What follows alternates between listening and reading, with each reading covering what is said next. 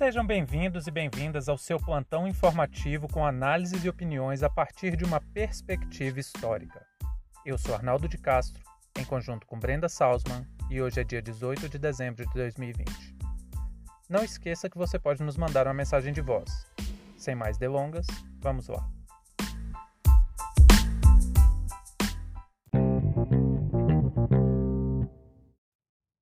Joe Biden, presidente eleito dos Estados Unidos, para o cargo de secretária do Interior, Deb Haaland. A composição do governo de Biden tem se mostrado completamente diferente da gestão Trump, abrindo espaço para o diálogo com minorias étnicas, numéricas e representadas, e levantando discussões até então ignoradas ou atropeladas pelo bilionário fanfarrão, como o aquecimento global e a proteção dos direitos das minorias. Deb Haaland é indígena do Novo México e foi eleita em 2018 como deputada. Aos 60 anos, ela terá a difícil tarefa de apaziguar as relações entre as diversas nações indígenas do país e a Secretaria do Interior, que são muito tensas. A indicação de Holland é muito expressiva, pois ela é a primeira indígena a ocupar o cargo. Joe Biden pode até não fazer um governo diferente de Obama, mas é o risco real das diretrizes ideológicas de Washington entrarem diretamente em confronto com a sucessão de besteiras do governo brasileiro.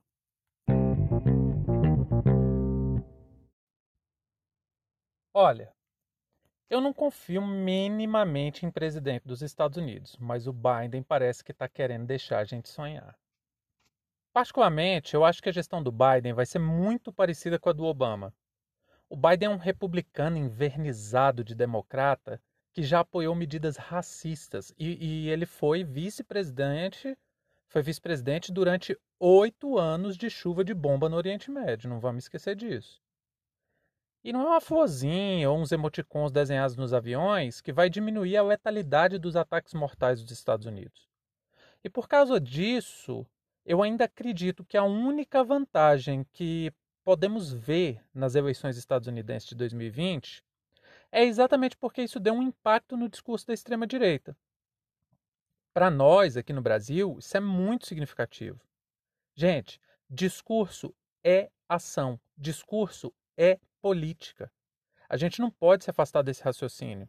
Se a gente acaba naturalizando determinados discursos como elogio a torturadores, destruição do meio ambiente, discurso anti-vacina, enfim, isso cria impacto real nas nossas vidas. Esses discursos afetam diretamente nossas vidas. Não são apenas palavras. Discurso é ação. E a força simbólica disso, da rejeição ao trumpismo, é muito grande. Assim como é muito significativo que o Biden tenha escolhido uma mulher indígena para gerenciar o conflito que se estende com as diversas nações indígenas dos Estados Unidos. É uma população de quase 2 milhões de pessoas que viu a exploração econômica, principalmente de minérios, avançar sobre seus territórios. Deb Haaland é de um estado americano que vive tensões com povos chamados de nativos há muitos séculos. Ela faz parte do Laguna Pueblo, um dos 19 pueblos da região.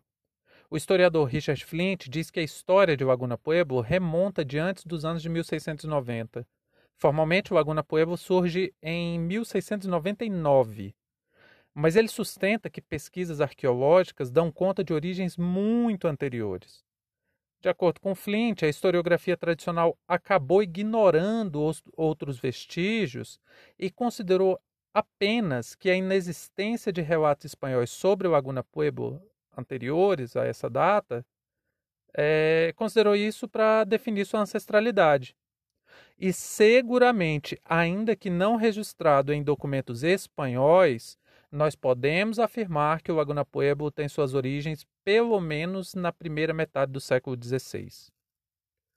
Agora pense: os pueblos no Novo México remontam da colonização espanhola, desde o século XVI.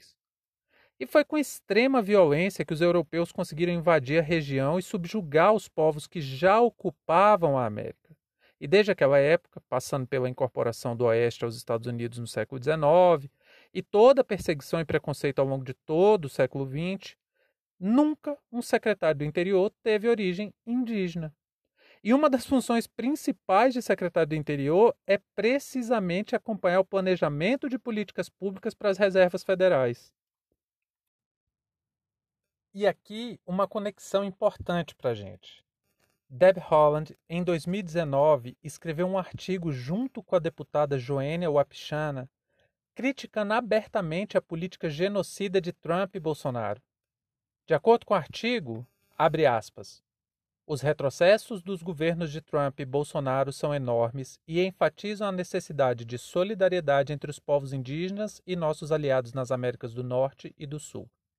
Continuaremos a denunciar as tentativas dos governos Bolsonaro e Trump em danificar a santidade das terras sagradas e ignorar os direitos das, comunidade, das comunidades afetadas. Fecha aspas. Importante dizer que a deputada Joênia Wapichana, junto com Randolfo Rodrigues e Fabiano Contarato, assinou um né, dos mais de 50 pedidos de impeachment do presidente Jair Bolsonaro. É evidente que a política ambiental do governo americano vai ter outra pegada.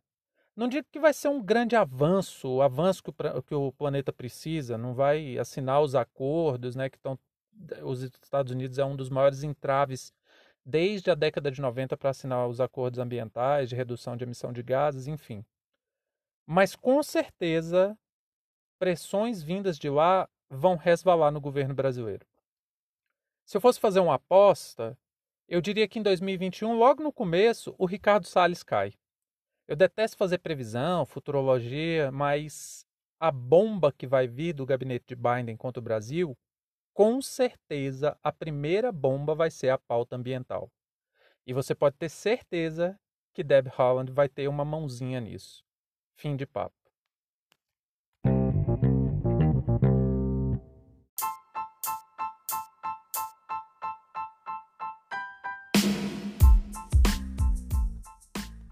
Entre tantos fatos que nos cercam e com a velocidade de informações a que estamos submetidos, essa foi nossa escolha para o destaque de hoje. Caso queira dar sua opinião, mande uma mensagem de voz em anchor.fm barra História Oral e participe dessa discussão. Muito obrigado a você por prestigiar nosso trabalho e até a próxima.